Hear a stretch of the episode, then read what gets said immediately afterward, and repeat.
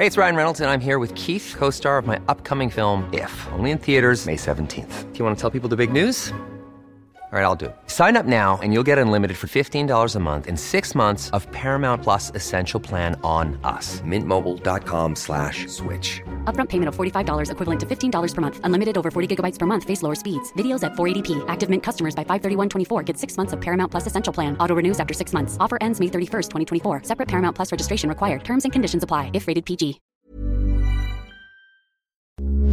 Heraldo Radio, con la H que sí suena y ahora también se escucha.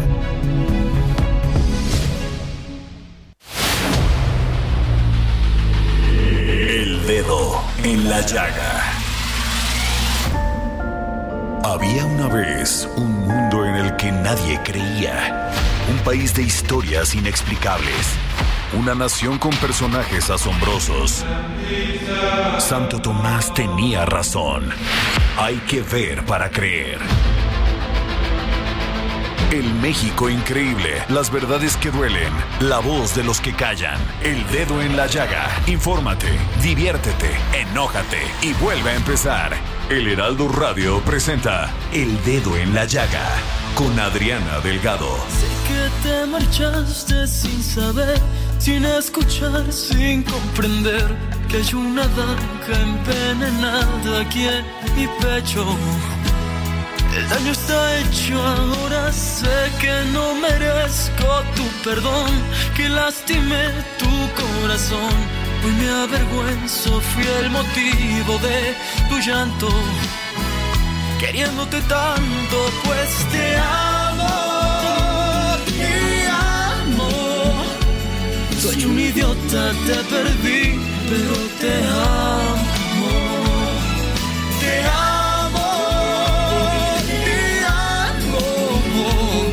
Soy un idiota, te perdí, pero te amo.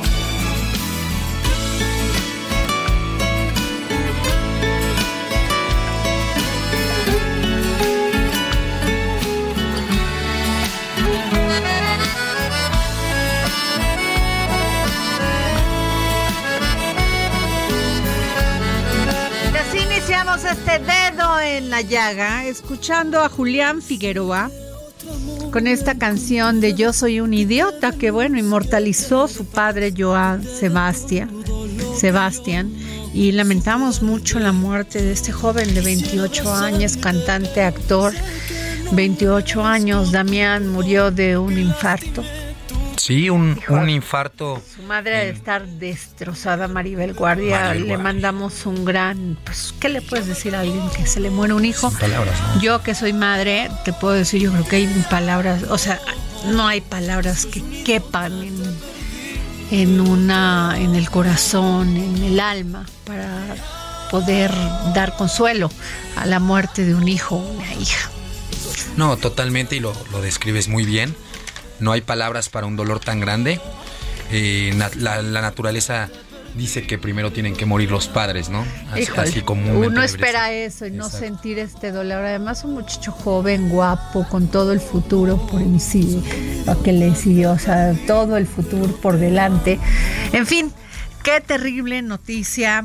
Lo lamentamos muchísimo a Maribel Guardia, que es una Fuerte mujer abrazo. que a mí me, me cae muy bien. solidario. Es una mujer este, hermosa, no solamente por fuera, sino por dentro. Es un gran ser humano. Pero bueno, Así iniciamos el dedo en la llaga y nos vamos a un resumen de noticias.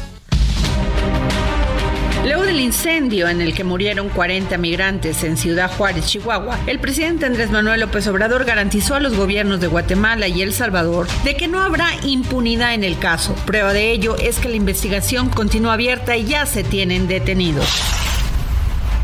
A pesar que en la Administración Federal avanzan los acuerdos para desaparecer al Instituto Nacional de Migración y sustituirlo por un nuevo organismo durante su conferencia mañanera, el presidente López Obrador dijo que con el fin de respetar los tiempos y los procesos de investigación que lleva a cabo la Fiscalía en Ciudad Juárez, no presentará la reforma al Instituto Nacional de Migración, la cual prepara en conjunto con el padre Alejandro Solalinde. También informó que como parte de la estrategia para combatir el tráfico de drogas, el Gabinete de Seguridad de México viajará a Estados Unidos para reunirse con funcionarios de ese país para discutir las acciones que se han implementado para combatir el tráfico de fentanilo y de armas. Y en otros temas, a raíz de un recurso de 2022, el Tribunal Electoral del Poder Judicial de la Federación votará una resolución que adjudica responsabilidad al presidente Andrés Manuel López Obrador por el contenido de las conferencias matutinas, incluso cuando el mandatario no sea el expositor. El proyecto elaborado por el magistrado presidente del Tribunal Electoral del Poder Judicial de la Federación, Reyes Rodríguez, será puesto a consideración de la Sala Superior. Da por sentado que el jefe del Ejecutivo conoce los temas y contenido de los mensajes de los funcionarios que participan en los encuentros con los medios.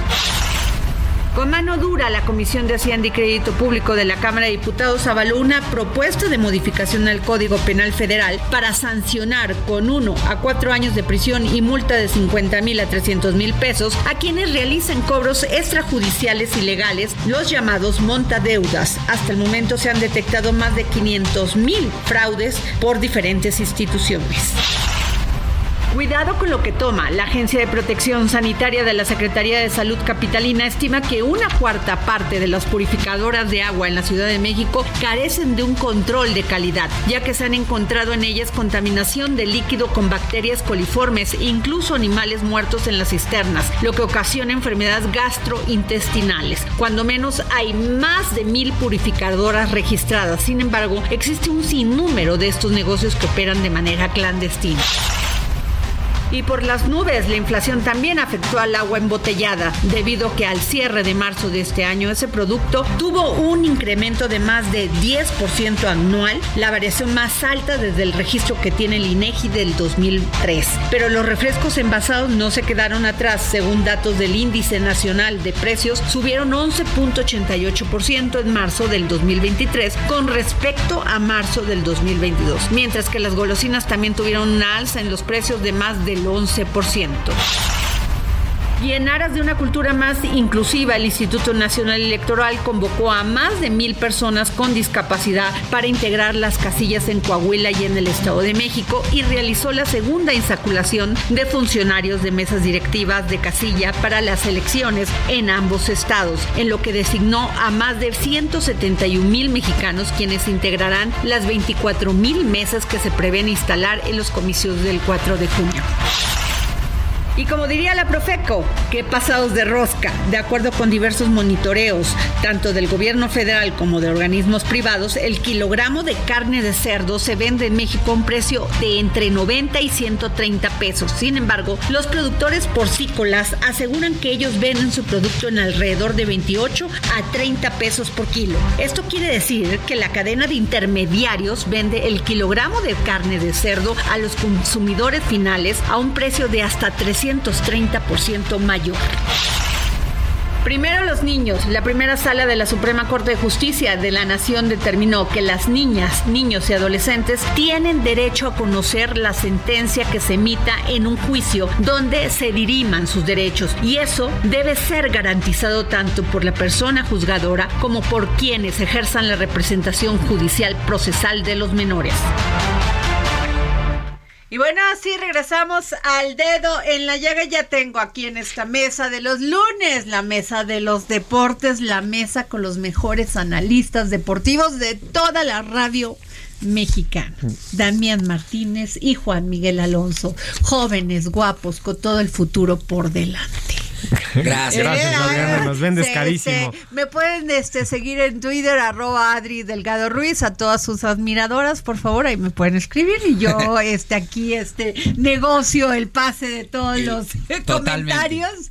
Oye, pues a ver, nada más quiero decir, no sé si pararme, hacer este, bailar Ajá. o no sé, porque ganó el América Sí. y ganaron los Pumas. Sí. O sea, ¿qué les pasó? ¿Tiene que venir Semana Santa o cómo? Para Sí. los Pumas sí, para la América no es novedad, Adriana. No, no, no, lo, lo dices muy bien. Después de cuatro partidos sin conocer la victoria, los Pumas ya con Antonio Mohamed, cuatro partidos perdidos, ya con Antonio Mohamed que se presenta, que debuta presencialmente con los Pumas, eh, ganan 3 por 1 ante el Atlético de San Luis en Ciudad Universitaria. Buen partido de, de, de los Pumas, la verdad. Eh, el ¿Sí fue buen partido fue Sí, chiripa? no, no, no. Fue, fue- ¿Sí? fue un A buen, ver. fue un buen planteamiento, ya que hace este, el turco con movimientos. Ya regresa otra vez Adrián Aldrete a- al, después de la lesión. Regresa otra vez Carlos Rodríguez atrás, que él sí me parece que particularmente tiene muchos errores en, en la salida de la saga universitaria. Pero bien los Pumas. 3-1, que empiezan perdiendo a los 30 segundos del partido en CU. Y es lo que resalta ya Mohamed en conferencia de prensa que estuvimos ahí. Eh, dice, no podemos permitirnos que a los 30 segundos nos hagan un gol. Es imposible que te hagan, o más bien es inaceptable que te hagan un gol a los 30 segundos. Bien, ya después se Bueno, es recupera que- con ¿qué- Rubalcaba. ¿Qué se necesita para que te hagan un gol a los 30 segundos? Salen dormidos, salen dormidos, dormidos. salen, salen dormidos y es un gol de vestidor. Eh, bien, buena definición del Atlético de San Luis. Murillo. Y ya después, este, sí, sí, buen gol. Parte interna ahí Julio. Julio González, que por cien- por cierto, el portero eh, universitario Julio González, oriundo de Torreón, hace un gran, gran partido de una jugada donde hace tres o cuatro este, atajadas dentro del área. Muy bien, Julio González, que está supliendo al portero titular Sebastián Sosa. Sebastián Sosa se pierde el resto de- del torneo por una fractura en el quinto metatarsiano. Entonces no va a estar más. El club le insiste en que se opere. Sebastián Sosa no se quiere operar. Está diciendo, quiero recuperarme. Y bien, por el otro lado, las Águilas del la América, Juan Miguel, le ganan a Monterrey. ¿eh? Ojo Sí, ahí. Qué partido. Qué partido para las Águilas, qué resultado. Yo creo que cómo se adelantó la liguilla en las últimas dos jornadas. El partido contra León fue un partido espectacular, ahora contra Monterrey. Hay muchas aristas de este partido para que haya terminado en el resultado que fue. Arrancó Monterrey con una- un gran contragolpe. Creo que el co- el- los contragolpes de Monterrey, que hay que decirlo, es el mejor equipo que lo hace en el torneo junto con Pachuca, hacen ver flaco de repente a la defensa del América y, y uno se preguntaría por qué Araujo no es el titular de las Águilas del América y está Cáceres y Reyes, ¿no? Sí. Ahí es donde empiezan las dudas. Pero cómo viene de atrás el equipo americanista, aprovechan un error garrafal de Andrada que dejó la pelota viva dentro del área. Y Diego Valdés, uno de los obligados a salir a, a sacar los resultados con las Águilas del América, está sobre sus hombros la responsabilidad ofensiva, se hace presente en el marcador, ha hecho un muy buen torneo Diego Valdés, también se le ha achacado mucho a Diego Valdés desde la, desde la liguilla pasada que no Sí. estaba dando el ancho, ahora sí lo hace, después viene el gol de Viñas que después de dos años no hacía gol con No las Águilas del América. Le bastó minuto y medio estar en el terreno de juego para convertir el gol. Y lo que llama mucho la atención es lo de Luis Ángel Malagón, Juan Miguel, No, lo- una que, que lo hizo, lo hizo muy bien, un gran partido de, del portero que se está disputando la titular, titularidad, perdón.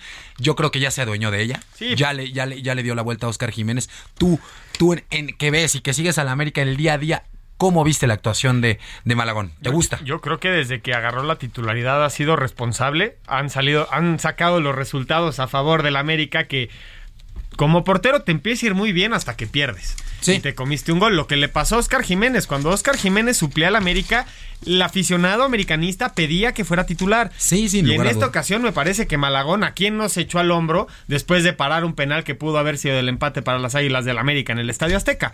Creo que es muy importante que los porteros sean constantes, no Oye, tengan grandes partidos, sean ver, constantes. pero ahí le va- les va una villamelón, villamelona del fútbol. O sea, a ver, para que un pa- para que un este portero se llame bueno, ¿qué necesita tener? Ser constante. Ser constante. O sea, pero si le meten un gol de vez en cuando, pues no lo hace mal portero. Pero justamente eso, eso lo marca la constancia. Porque si de los 17 partidos que yo soy titular, en uno me equivoco, es normal. ok, Estadísticamente a nivel competencia es normal. es nombra. Ah, cuando empiezas a empezar a tener errores cada tercer Sí, partido, Como los Pumas que perdían un día sí y un día no. cada segundo partido, ahí es donde empieza a temblar. O México en el Mundial. O México Total. en el Mundial. Yo Pero creo que hay una palabra- estuvo bien, Ochoa paró el penal. Sí, a- hay una palabra que se llama regularidad. Pero paró uno de todos los que le metieron. Le tiraron un penal. Sí, yo creo que existe la regularidad y siendo portero te puedes convertir muy rápido de héroe a villano. Exactamente. Yo creo que esa posición eh, Pero por lo la que ganan, se la pueden aguantar. No, claro, ¿eh? yo me voy de portero ahorita a donde quieras. A Correcaminos si es necesario. Sí, a- a- bueno, ahí O sea, sería por toda lo la que noche. ganan, se la aguantan. Se, hagan- se aguantan la, la, la vergüenza, ¿no? Sí, Digo, y- ¿quién sí tuvo mucha vergüenza? O Ok. ¿quién debería de tener mucha vergüenza el día de hoy? El equipo de los Tigres. sí. El ¿Por qué? equipo de los ¿Por Tigres cayeron ante el último lugar, ellos teniendo la plantilla más vasta y más cara del fútbol mexicano, caen en el volcán contra el Mazatlán, que es el último O sea, lugar de la tache, tabla. tache, tache. Desde 1997, Adriana, no perdían cuatro partidos consecutivos los Tigres. Esto le costó la chamba al Chima Ruiz, que es el, el segundo técnico de esta, de esta temporada. Ahora con este. Va, va a llegar Robert Dante Siboldi. Llegó, de Tigres. hecho, hoy fue presentado ya en el volcán Robert Dante Siboldi, técnico uruguayo, es el nuevo estratega del conjunto felino. Llega de una aventura de seis meses por el fútbol de Arabia, no le fue nada bien. En el Al Hilal. Ah, exactamente. Anteriormente en México ya dirigido Cruz Azul. Cholos, ¿Y Santos, incluso Veracruz. Le, le- le ha ido bien, le ha ido bien a Robert Dante Siboldi. Ha sido un técnico, esta misma baraja que se maneja en el fútbol mexicano, siempre son los mismos nombres. Eh, Robert Dante Siboldi, que hoy es presentado, dice: Yo vengo a asumir una responsabilidad muy franca y muy, y muy fuerte, porque Tigres y Monterrey son equipos que pelean el título. Y Tigres, después de haber perdido Oye. con el último lugar, tiene que aspirar al Y título. o otra sí. pregunta de Sí. una villamelona. Eh, ¿No tuvo nada que ver esta reunión de los dueños de los equipos después de los resultados del Mundial? Para la llegada Para la presión a los equipos. Ah, no, no, no. Ahorita con todos estos cambios que se han ¿O manejado. No lo sienten que hubo así presión, porque yo los vi como medios enojados, ¿eh? Incluso. ¿O no? Sí, and- eh, la, la cuestión es que quieren hacer un poco eh, con las- los nuevos cambios que, se van a dar en la Liga MX, quieren reducir el número de extranjeros, quieren que ya no exista un repechaje como tal, eh, que exista ya este esta calificación directa como, como antiguamente la, la habían. Esto le va a dar sin duda alguna eh, más calidad al fútbol mexicano y una competencia mucho mejor. Yo pienso que eso le va a hacer bien al fútbol mexicano. Y ojo, Juan Miguel, una muy buena noticia que ya tenemos un nuevo clasificado ya a Juegos Olímpicos de París. ¿Quién? Ya estamos a un año. ya Miguel estamos, de Lara. Sí, de Lara se convirtió en el primer nadador mexicano en calificar a los Juegos Ay, Olímpicos los- de París siempre 2024. la hemos hecho en eso, en Esto la natación. En 200 metros pecho. Creo que solamente existe una medalla de oro en la historia de México en natación. Ah, en Fue en natación. 1968. Clavados muchas, ¿no? En clavados sí. El Famoso, tibio Muñoz. El tibio Muñoz. Exacto. Esa imagen Lo narró Wow. este Toño de Valdés. Sí, Wow. De bomberazo. de bomberazo. Sí. Es una buena anécdota y Oye. además se me pone la piel incluso chinita porque el tibio Muñoz, que, que es esa figura emblemática de la natación mexicana, todavía vemos ahí la- las imágenes cuando gana debe ser fabuloso ganar Ay, una, no. ¿Sí una- saben por una qué le decían el tibio? ¿Por qué? Porque la mamá era de Aguascalientes y el papá de Río Frío.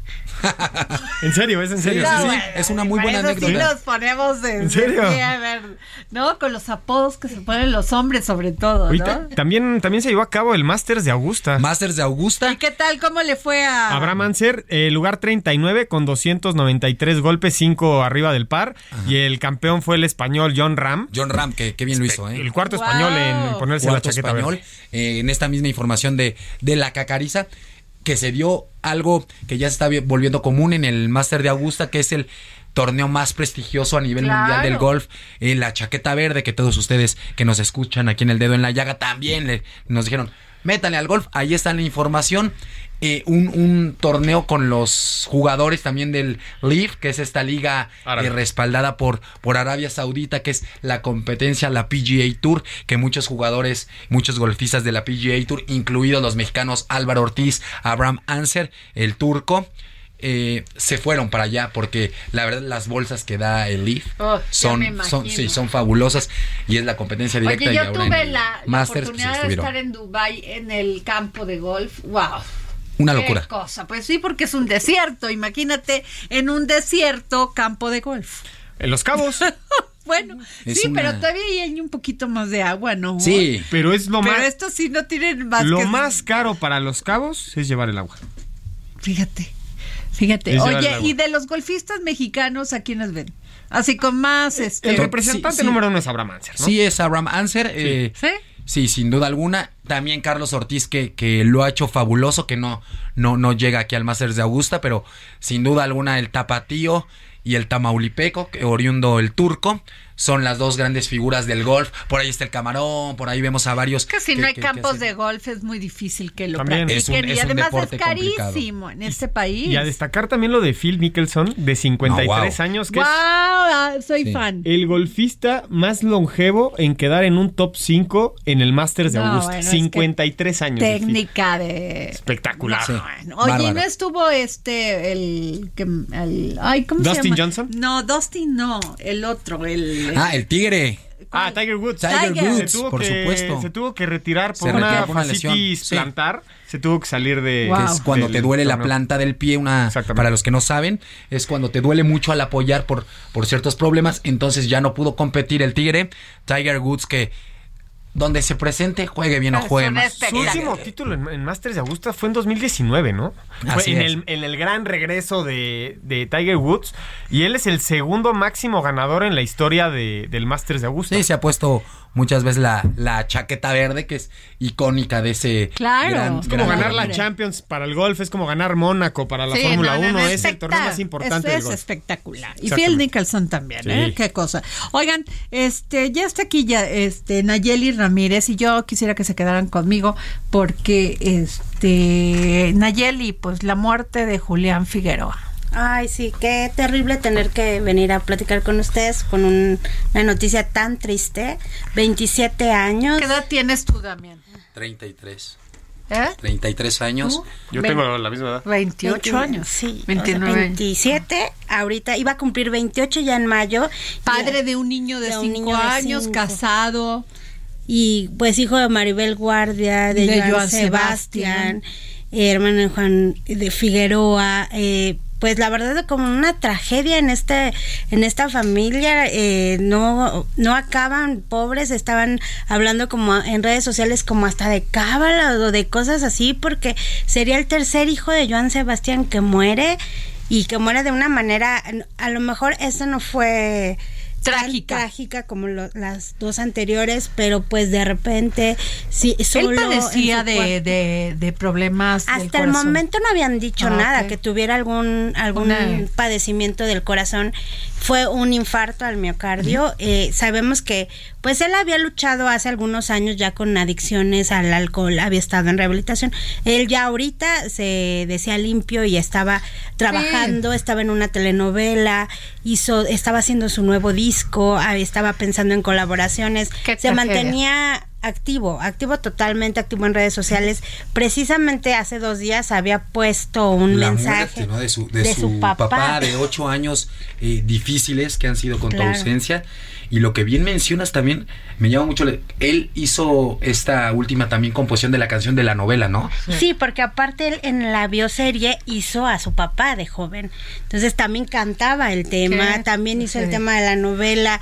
O sea, tenía toda una Ay, pobre, carrera pobre en- Maribel Guardia, ¿eh? porque lo que yo decía antes de iniciar el programa, no estás preparado para una muerte, la muerte de un hijo. No, hija. O sea, para una madre es una cosa desgarradora, te anula por completo. Sí, y ella está así porque pidió que por favor respete. Claro. Todo el funeral va a ser privado. Su esposo llegaba de viaje. Eso lo leí, a ver si es cierto, que llegaba de viaje, que le avisaron a él primero, que fue por ella al teatro, que la llevó a cenar.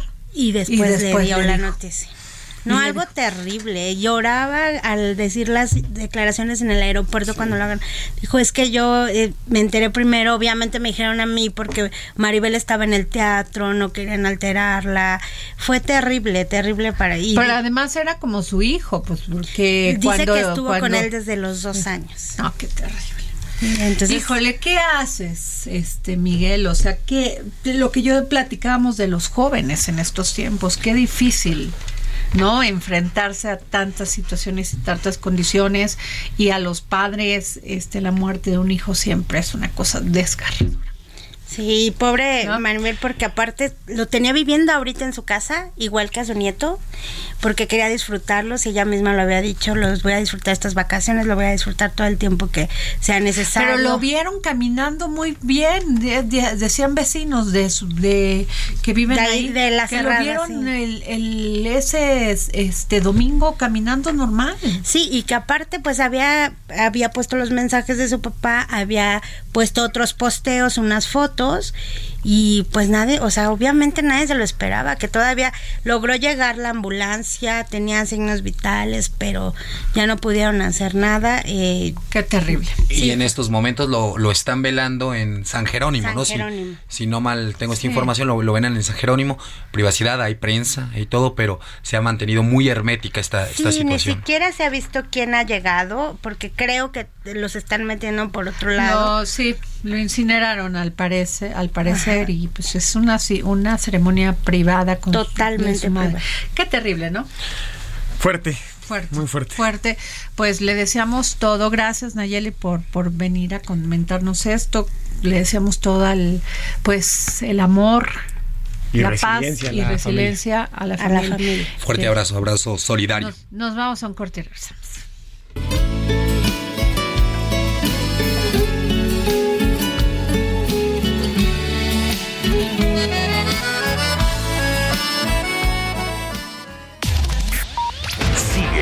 Adriana Delgado en su cuenta de Twitter.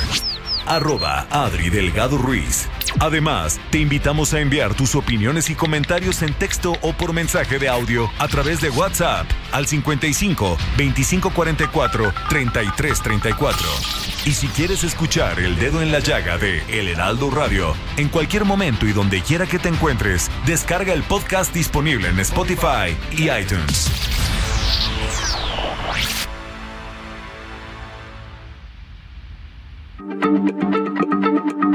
Heraldo Radio, la H se lee, se comparte, se ve y ahora también se escucha.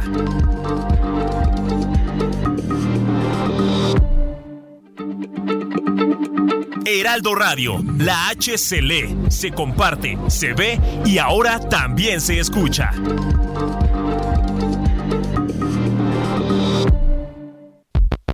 A Adriana Delgado en su cuenta de Twitter en arroba Adri Delgado Ruiz. Y envíanos tus comentarios vía WhatsApp al 55 25 44 33 34 o 55 25 02 21 04.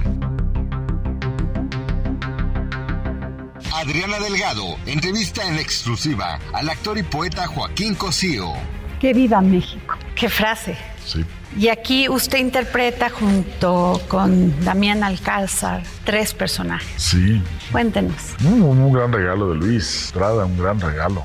Que nos confíe, al menos a mí, Damián es un actor extraordinario.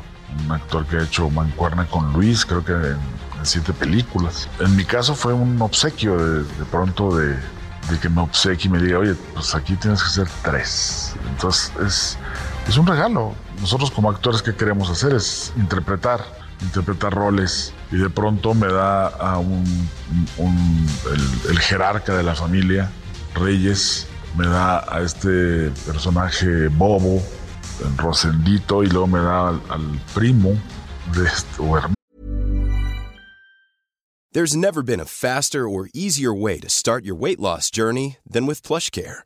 PlushCare accepts most insurance plans and gives you online access to board-certified physicians who can prescribe FDA-approved weight loss medications like Wigovi and Zepbound for those who qualify. Take charge of your health and speak with a board-certified physician about a weight loss plan that's right for you. Get started today at plushcare.com slash weight loss. That's plushcare.com slash weight loss. plushcare.com slash weight loss. Ah, creo, de, de Rosendito, que es este policía. Y pues es un, un gran gusto y un gran gozo, porque hay que construir tres personajes distintos que no se parezcan.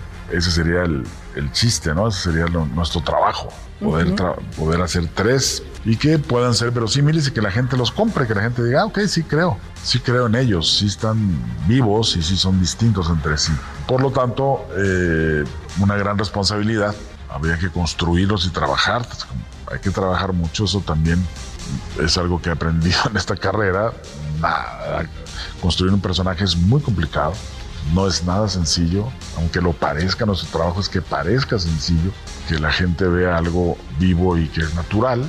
Sin embargo, cuesta trabajo. Entonces, construir tres, eh, Damián lo hace increíble, me parece. Damián construye un sacerdote, el político, el padre de familia, lo hace como lo hace él siempre, todo, ¿no? De manera genial. Y pues fue un obsequio, un obsequio y una responsabilidad. Jueves, 10.30 de la noche, El Dedo en la Llaga, Heraldo Televisión. No se pierdan esta entrevista en el Heraldo Televisión, esta entrevista que le hice al gran actor, gran actor Joaquín Cosío y esta película de Luis Estrada que viva México. Y bueno, este les comam, nos vamos ya al segundo resumen de noticias. Investigadores de la Universidad de Guadalajara identificaron la presencia de neonicotinoides, un pesticida de alta toxicidad en verduras, frutas, legumbres y tubérculos que se comercializan en tianguis, mercados y huertas de Ciudad Guzmán y San Andrés Islán en la región sur de Jalisco. Se trata de uno de los plaguicidas contra insectos y plantas más efectivos debido a su persistencia, pues no solo se adhieren a los vegetales, al aire, al agua y al suelo, sino también al cuerpo humano y lamentable el incremento de la frontera agropecuaria, área que divide la zona selvática de los cultivos y la deforestación representan los mayores peligros para la población de jaguares en Campeche, estimada en alrededor de 700 ejemplares, por lo que instituciones académicas, dependencias de gobierno y organismos no gubernamentales impulsan el proyecto Balam B que tiene como objetivo conservar la selva maya, la cual es el hábitat de esta ancestral especie emblemática en el estado. Inconcebible, con el hallazgo de 10 migrantes en las últimas horas, suman por lo menos 131 las personas rescatadas en distintos puntos del municipio de Matehuala, en San Luis Potosí. En los operativos que efectivos de los tres niveles de gobierno realizan desde el martes para dar con su paradero tras ser secuestrados por grupos criminales. Y ojo con esto, la venta de 13 de las 27 plantas que Iberdrola operaba en México al gobierno por 6 mil millones de dólares es una señal de advertencia para las empresas energéticas que tienen inversiones en el país y que podrían analizar pausar o incluso retirar sus capitales en lo que resta de esta administración, advirtieron analistas del sector. Sin embargo, también es una oportunidad para que empresas de origen mexicano, japonés y estadounidense sean ahora las que dominan el mercado privado de electricidad, de acuerdo con datos de la Asociación Mexicana de Energía. Será la firma Mitsui Power América la empresa privada que más genere electricidad en México. No dan tregua. El canciller ruso Sergei Lavrov amenazó con suspender el acuerdo de exportación de grano ucraniano a través del Mar Negro si se sigue obstaculizando la venta de productos agrícolas de Rusia. El acuerdo negociado en julio del año pasado con la mediación de Turquía y la Organización de Naciones Unidas es clave para la seguridad alimentaria mundial y el cantante y actor Julián Figueroa, de 28 años, fue encontrado muerto en su residencia, según informó su madre, la actriz Maribel Guardia, en una publicación en Instagram. Maribel también pidió respeto a su privacidad, indicando que se llevará a cabo un funeral privado para darle descanso al artista. Recordemos que Julián Figueroa Fernández es hijo de Maribel Guardia y Joan Sebastián. Que descanse en paz. Ruta 2023. Y este lunes 3 de abril inició Ruta 2023 todo lo referente a las elecciones de este año. Y en el Heraldo de México, en su edición de este lunes, publica la ruta de las corcholatas, en donde destaca el nuevo concierto de Rosalía en el Zócalo de México. En cuanto al canciller Marcelo Ebrard, destacó la promoción que ha dado el funcionario su libro El Camino de México y aprovechó para recordar que en estos días de asueto se cumplieron 18 años del desafuero de Andrés Manuel López Obrador cuando fue jefe de gobierno. Además, este domingo concluyó la guardia del secretario de Gobernación, Adán Augusto López, ya que supervisó que se diera continuidad a las tareas gubernamentales, así como las acciones para garantizar la seguridad en el país, luego de que el presidente Andrés Manuel López Obrador se tomó unos días de descanso con motivo de Semana Santa. Por su parte, Ricardo Monreal, líder de Morena en el Senado, propuso que en materia de seguridad pública se pueda mejorar la estrategia que actualmente mantiene el gobierno federal, al igual que la estrategia en materia de empleo y apoyo al campo. Bueno, y regresamos aquí al dedo en la llaga. No se pierdan esto que vamos a llevar a cabo todos los días, que es darle seguimiento a todo lo que hacen las corcholatas en esta ruta 2023, pero también a los procesos que se están dando en este momento en Coahuila y en el Estado de México. Así que no se pierda el Heraldo de México, no solamente en nuestras redes, que somos líder en todos los medios, en redes sociales, en la página de internet, bueno, en todos somos número uno, sino también en este, en televisión y en radio. Así que eh, nos vamos, fíjense que se colocó la primera piedra del futuro distribuidor o moda Jaeco en Ecatepec, Estado de México, que abrirá sus puertas en los próximos dos meses para convertirse en la primera distribuidora en México perteneciente a Grupo Andrade. Y escuchemos el reporte que nos trae Verónica Macías.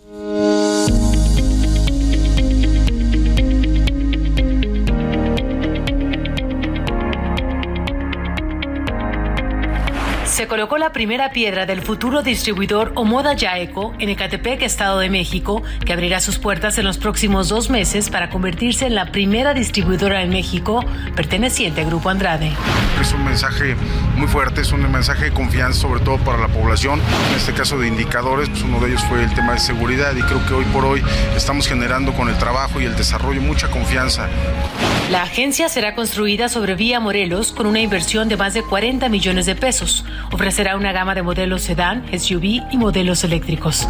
Mr. Brian Wu, vicepresidente de Omoda México, coincidió con Juan Carlos García, director ejecutivo de Grupo Andrade, sobre la oportunidad de consolidar estrategias que den certeza y confianza a nuevas inversiones. Mexico is a big market. We from Moda and Jaco from our brand, we think that is a, we take it under strategy, the market for us. Uh, so we uh, think that is the, the other potential. Okay. The third thing is uh, we have the very ambitious target here.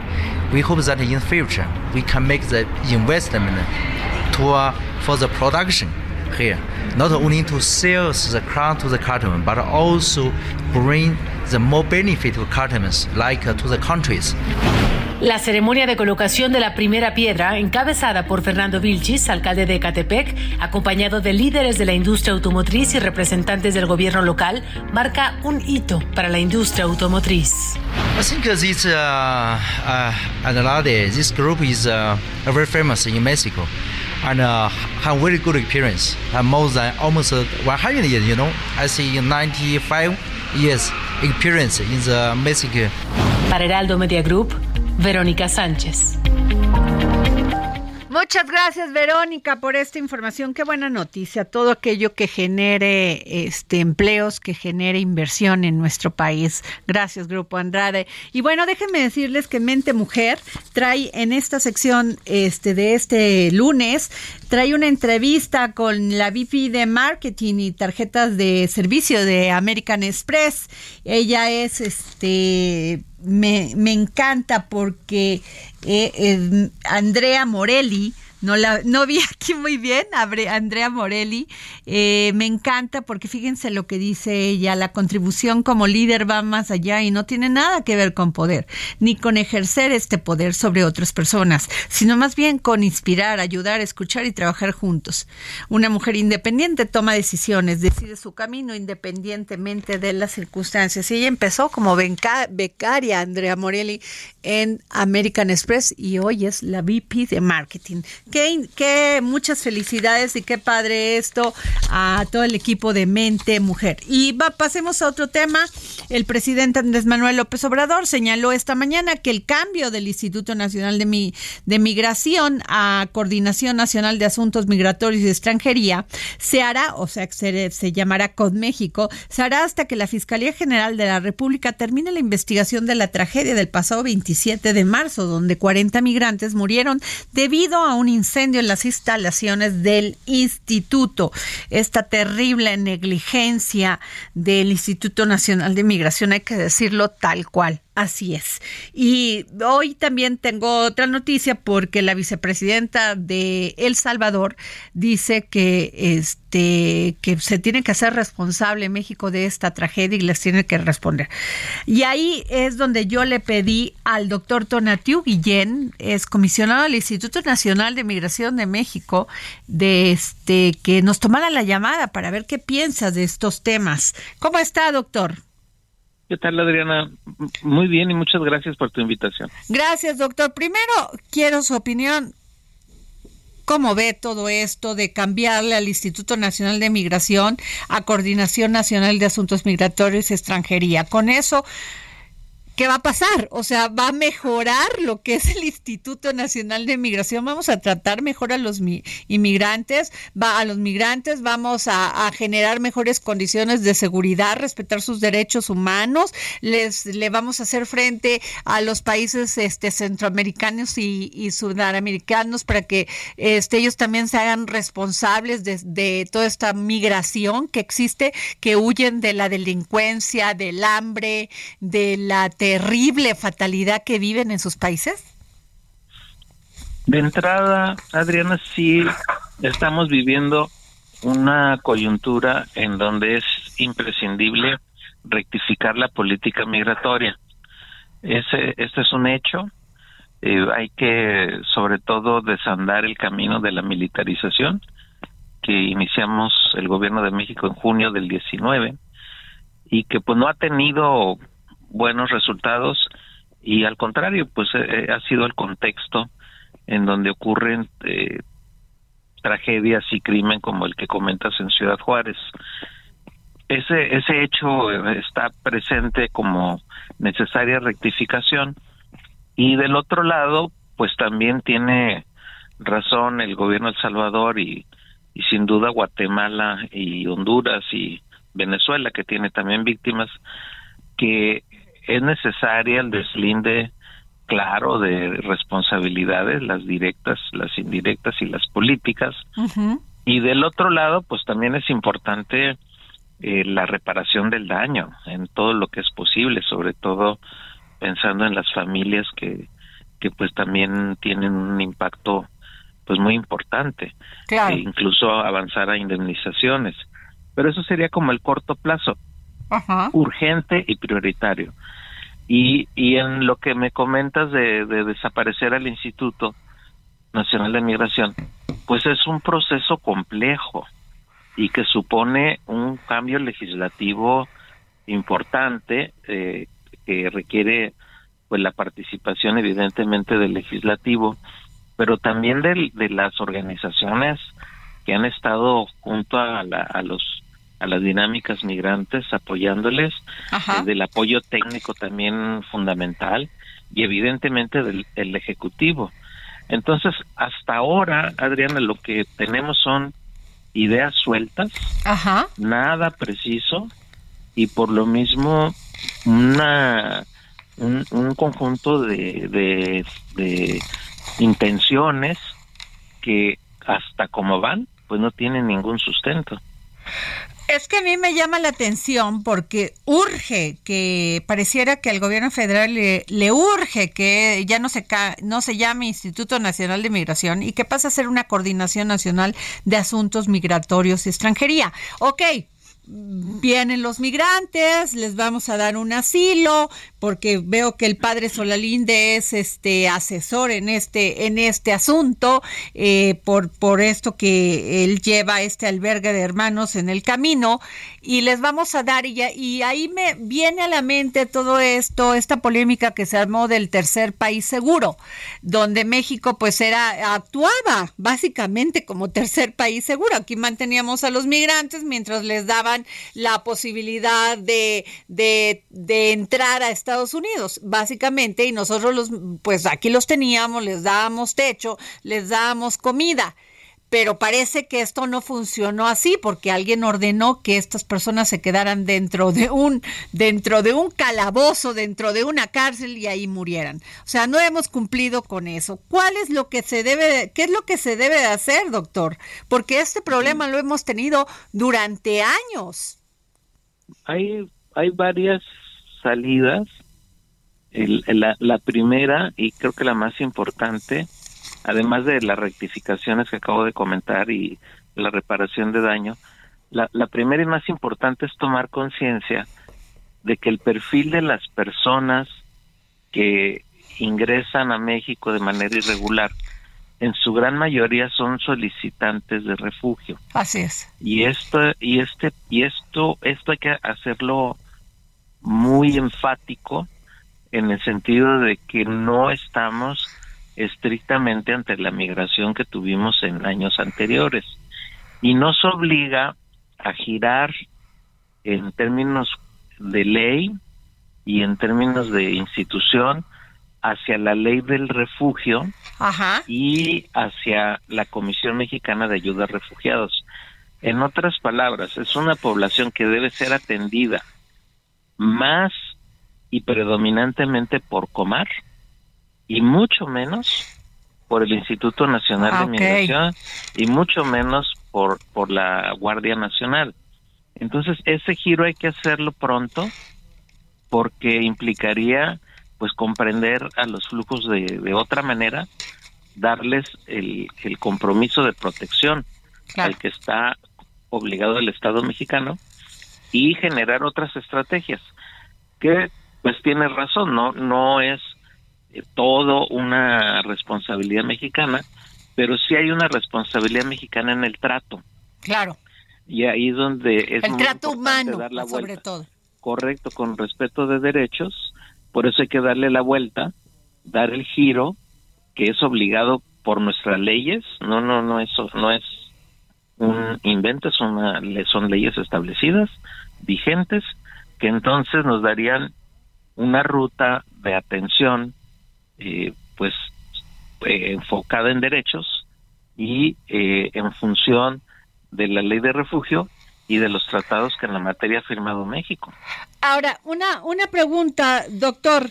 Eh, yo entiendo de todos estos programas, somos seres humanos, nuestra constitución así lo dice, tenemos derechos.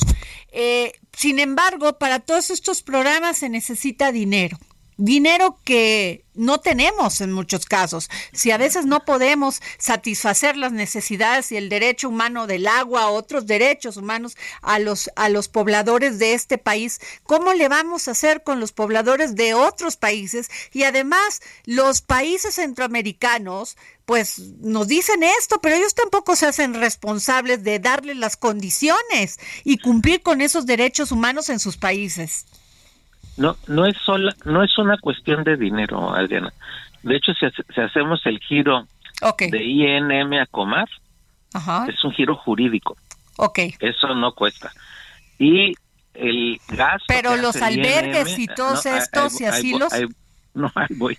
Eh, El, el, el giro de gasto que hace INM frente Ajá. a lo que supondría un tratamiento distinto sería infinitamente inferior. Ok. Entonces no no es una cuestión de dinero, es una cuestión de política y de horizonte jurídico. Ok. Y segundo, hay que también ver el escenario de otra manera. La población en tránsito, para desgracia de los países de origen y, y- y responsables, porque efectivamente así es, casos como Venezuela, como Cuba, como Nicaragua, que son flujos enormes que recientemente incrementaron, están perdiendo población muy calificada Ok. y luego poblaciones como, como Honduras, El Salvador y Guatemala también, o sea, no, es una población que tiene eh, habilidades y calificación. De hecho, si, si, si viéramos eso eh, como también una eh, contribución y potencial de desarrollo, que así lo es, el, el, el- trazaríamos también estrategias para generar economías. Lo pongo de esa manera porque no, no es una cuestión de, de solamente gasto. La migración también genera economía y genera potencialidades de desarrollo. Y los países que más se han desarrollado, no por casualidad, tienen tasas de inmigración altas. Claro, eh, eh, doctor, eh, eso lo entiendo, pero pues sí va a necesitar, este, entran a este país y lo que decía que se armó unos hace unos un mes esta polémica sobre si éramos tercer país seguro. Eh, ¿Nos puede explicar si lo somos o, no lo somos? Jurídicamente no, es, en sentido muy literal, de tercer país seguro no, pero funcionalmente estamos operando así pues en la medida que tenemos un flujo de refugio muy grande con destino a Estados Unidos y que se quede en México. Pero por esa razón también es cierto que tenemos que dialogar con Estados Unidos eh, en otro plano, redefinir los acuerdos, porque en los últimos años lo que hemos hecho es alinearnos a la política migratoria trazada, trazada en Estados Unidos y tendríamos que trazar una estrategia distinta, pues sobre todo civilizada y humana. Qué paradójico, doctor Tonatiu Guillén, porque usted es un gran experto en estos temas. Qué paradójico que este tanto se presuman aquí las remesas que llegan precisamente de los de los migrantes que se van a Estados Unidos, ¿no? Sí. No solamente aquí y, en, el, en América Latina. No, y nuestro trato, nuestro a nuestros propios emigrantes y sobre todo a, la población que es repatriada que puede llegar en condiciones muy vulnerables, pues es, es, de dar pena porque en función de la contribución que la migración hace para el desarrollo social y para la economía mexicana es inmenso. 60 mil millones de dólares es muchísimo más que cualquier programa social, pero muchísimas veces más. Bueno, ah, ni siquiera un fragmento de esa de ese de ese presupuesto podemos utilizar para para atender a nuestra propia inmigración. Ahí es donde nos retratamos en lo distorsionado que estamos. Le voy a hacer una pregunta, yo sé que es muy cuidadoso, tenemos 20 segundos. ¿Debió haber renunciado ya el director del Instituto Nacional de Migración? Pues es una cuestión de, ética pública. Y, hasta donde alcanza, alcanza. Muy bien. Muchas gracias, doctor Tonatiu Guillén. Gracias por tomarnos esta llamada para el dedo en la llaga. Eh, terminó este dedo en la llaga. Nos escuchamos mañana. Soy un idiota, te perdí, pero te amo. El Heraldo Radio presentó El Dedo en la Llaga con Adriana Delgado.